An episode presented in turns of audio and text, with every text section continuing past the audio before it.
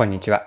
アクシスの代表をやっている多田翼です。今回はマーケティングについてです。この内容からわかることは、最初にマーケティングとはそもそも何か、マーケティングの本質に迫りたいと思っていて、そこからマーケティングの本質から見出していくマーケティングのポイントを3つの視点でこう一緒に掘り下げていければと思っています。それでは最後までぜひお願いします。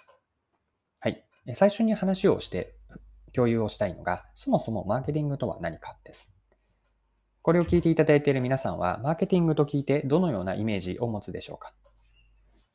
で、マーケティングについてはいろいろな方が様々な表現をされているんですが、ここでは私の一言の説明の仕方、定義を紹介したくて、それは、マーケティングとは顧客から選ばれる理由を作る活動全般です。もう一度繰り返すと、マーケティングとは顧客から選ばれる理由を作る活動全般です。ここでいる言っている選ばれるとは、具体的には使ってもらえるとか、買ってもらえる、訪問とか来店される、あとはダイレクトに指名される、こうしたことを選ばれると言っています。で、えっと、マーケティングをこのように、ま捉える、顧客から選ばれる理由を作る活動全般と捉えると、ここから見えてくるマーケティングのポイントがあると思っていて、まそれは今回本題として見ていきたい3つなんです。マーケティングのポイント1つ目が顧客理解です。二つ目が選ばれる理由。これは別の言い方をすると、提供価値、お客さんへの提供価値です。三つ目のポイントが、価値提供の実現理由にあたります。もう一度三つのポイントを繰り返すと、顧客理解をして、二つ目が選ばれる理由を見出す、作る。そして、そのうんと選ばれる理由である価値提供をどうやって実現するか。ここが活動全般にあたるんですが、これらが3つマーケティングのポイントです。では、今のポイントですね。3つ順番に言ったんですが、それぞれもう少し詳しく見ていきましょう。1つ目のポイントが顧客理解です。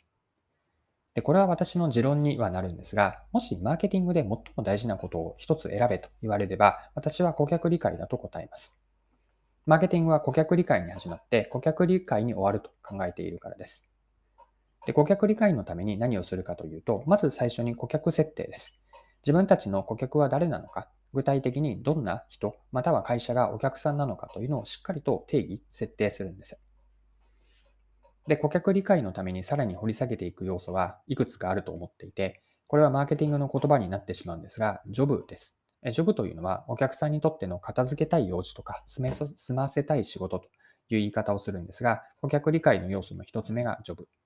二つ目の要素が抱えている負です。負とは不満とか不便のあの負を書くんですが、不満不便以外にも不安とか不快、不都合なこと、こういったお客さんが抱えている負は何か、この負という視点からお客さんを理解していきます。まあ、さらにもう一つ、マーケティングの用語で言うところの顧客インサイトです。インサイトというのは、一言で言うと人を動かす隠れた気持ちなんですが、要するに普段は意識していないんだけれども、そうだと気づかされれば、それをしたいとか欲しい、買いたいと思って行動につながるような奥にある本音とか感情なんです。顧客インサイトのことを心のホットボタンとか、心のツボなんていう言い方をしたりします。以上の3つですね。ジョブと抱えている負、そして顧客インサイト。これらから顧客課題をしっかりと掘り下げていって、じゃあそのお客さんが抱えている負とか問題に対して、インサイトに対してどう満たしていくか、解決すべきなのかというのを考えていく。これがマーケティング施策につながっていきます。はい。ここまでがマーケティングのポイントの3つ目のうち1つ目、顧客理解についてついてでした。では、2つ目のポイントも入っていきましょう。選ばれる理由です。で最初にご紹介したマーケティングの定義あったんですが、顧客から選ばれる理由を作る全般です。でこの定義というのは、うんと、この定義を見たときに選ばれるとあったんですが、では選ぶという行為の主体者は誰かというと、お客さんですよね。で、ここからもう一つ深めていって、じゃあなぜお客さんは他ではなくて自分たち自社の商品とかサービスを選んでくれるのか。で、顧客が選ぶ、お客さんが選んでくれるのは、その商品とかサービスにお客さんにとっての価値があるからなんですよね。で、価値があると感じるのは、お客のジョブとか負を解決してくれることに対してで、だからこそお金を払ってでも、自分の身銭を切ってでもそれを得たいと思うわけです。で価値について覚えておきたいのは、価値は相対的だと思っていて、人によって、また同じ人でも状況によってそれが価値があるかどうか、その価値の程度の度合いも変わるわけです。だからこそ一つ目につながるんですが、顧客理解が大事で、お客さんが何に対してどんなどういった価値を感じているのか、自分たちの提供するものが価値につながって、それは他の選択肢、他の選択肢というのが競合商品やサービスにあたるんですが、他の選択肢に比べてどう優れているのか、競合優位性、競争優位性も見るようにしていきます。まあ、こうしたことから自分たちが選ばれる理由、別の表現をすればお客さんへの提供価値なんですが、提供価値をしっかりと理解して、それを実現する、お客さんの期待を超えるような価値を提供すること。これがマーケティングにおける2つ目のポイント、選ばれる理由になります。はい。では、マーケティングの3つ目のポイントも見ていきましょう。今の価値につながっていくんですが、価値を提供するのは、価値を提供する実現理由です。なぜそれを、えっと、価値提供を自分たちは実現できるかという視点です。でできるかどうかも自分たちにしかできないのか、あるいは今は自社だけでやったとしても、時間が経ち後になると競合他社も同じように実現できてしまうのかというのを見極めることが競合優位性につながります。自分たちの競合優位性の源泉となるもの、例えば持っているうんとリソースなのか、あるいはオペレーションとか業務プロセスに実現理由のある、実現理由があるのかというのを把握していくんです。で、価値提供の実現理由のもと、源泉が把握できれば、今後もそれを伸ばしていく必要があるのかどうかというのを見極められます。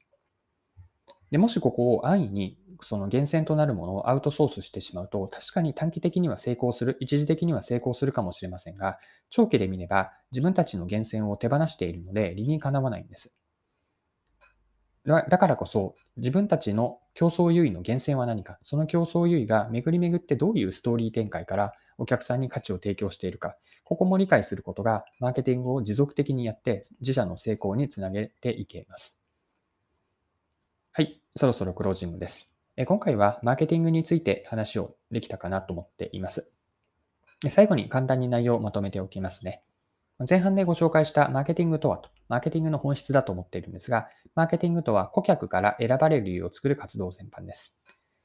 で、ここから見てきたマーケティングのポイントは3つあって、顧客理解の重要性と、2つ目は、なぜ自分たちは選ばれるのか、選ばれる理由を見出し、そして作っていくこと。これは別の表現をすれば、顧客への価値をどう提供するか、価値提供の実現です。3つ目のポイントは、その価値提供はなぜ自分たちはできるのかという実現理由です。他の会社もできてしまうのか、あるいは今はできていなくても、長い目で見ればキャッチアップされて真似されてしまうのか、まあ、そうならないために実現理由のという源泉をどう、えっと、競争優位にずっと持続的に続けられるか、ここもマーケティングのポイントになっていくことです。はい。今回も貴重なお時間を使って最後までお付き合いいただきありがとうございました。では次回の配信でまたお会いしましょう。それでは今日も素敵な一日にしていきましょう。